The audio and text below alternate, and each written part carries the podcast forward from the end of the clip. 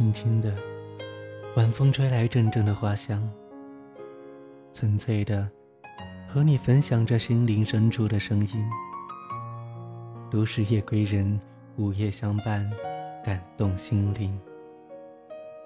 依旧和大家在都市夜归人当中相遇了。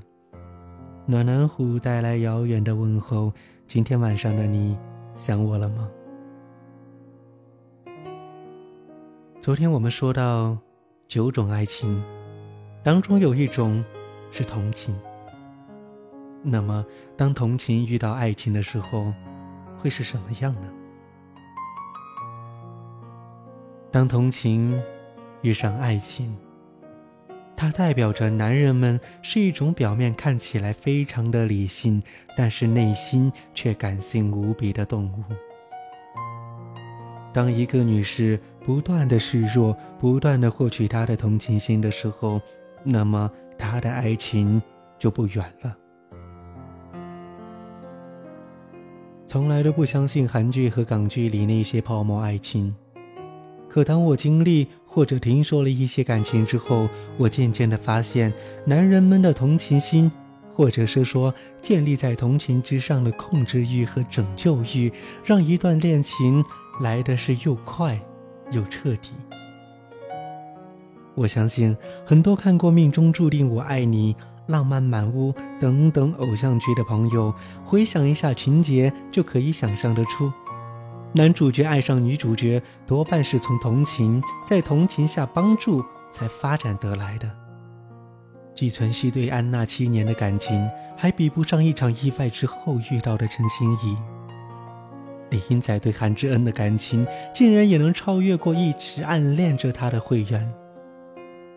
男人在不经意的伤害着对方的同时，也一步步的陷入了爱情的漩涡。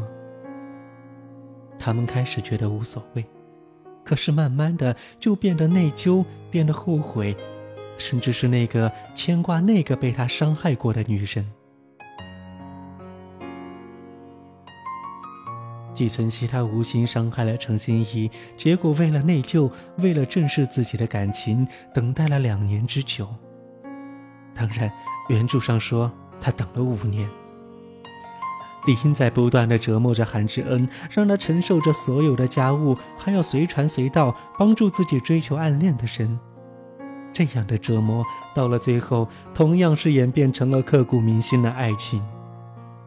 那么现实当中，同样也存在着这样的故事发生着。他为了一个女子，竟然想要放弃八年的感情，原因很简单：同情之后的怜悯，到了最后的爱情。他的旧爱或许已经无法再满足他掌控和拯救的欲望了，所以伤害在所难免。有些女人很强势，强势到任何的工作和生活，所有的琐事都可以自己来解决。这些女人很霸道，霸道到不准许一点点的委屈和脸色。我想，这样的女人是不会轻易的掉进新的恋情当中，因为没有什么事情可以让男人发挥同情、掌控和拯救的本能。相反的，那些可怜兮兮、楚楚动人的女人，或者是说懂得在适当的时候释放可怜的女人，她们很轻易的就能够笼络了男人的心。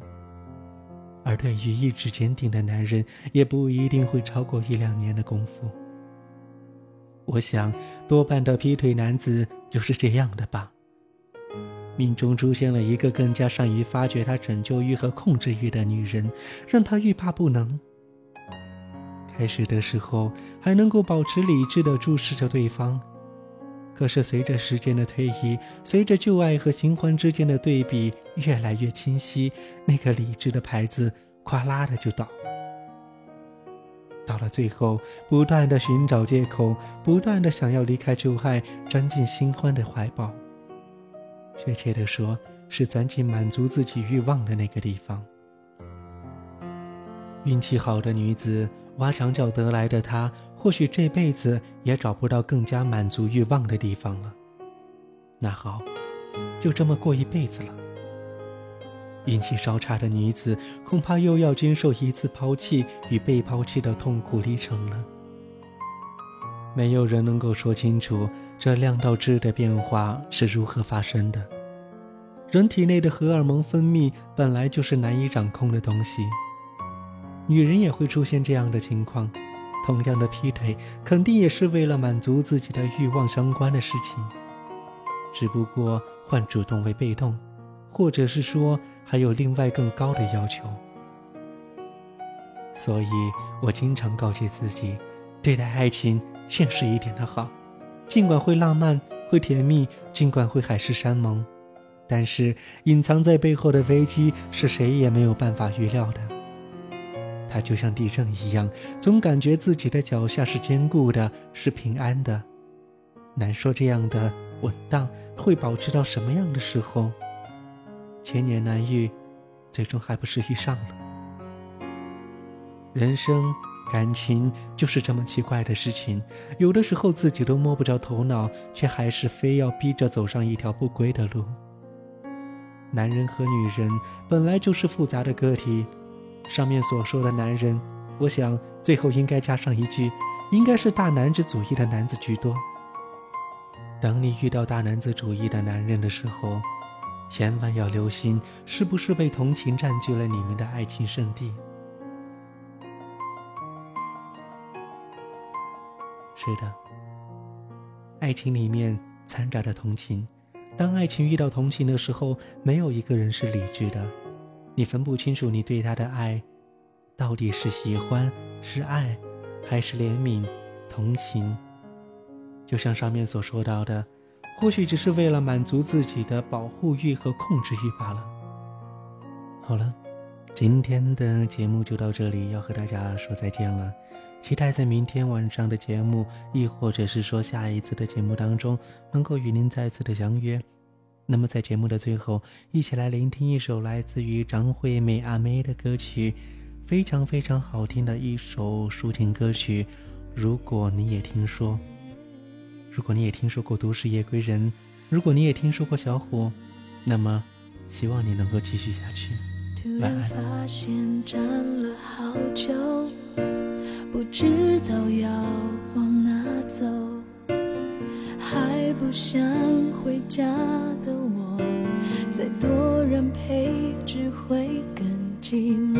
许多话题关于我，就连我也有听过。我的快乐要被认可，委屈却没有人诉说，也把心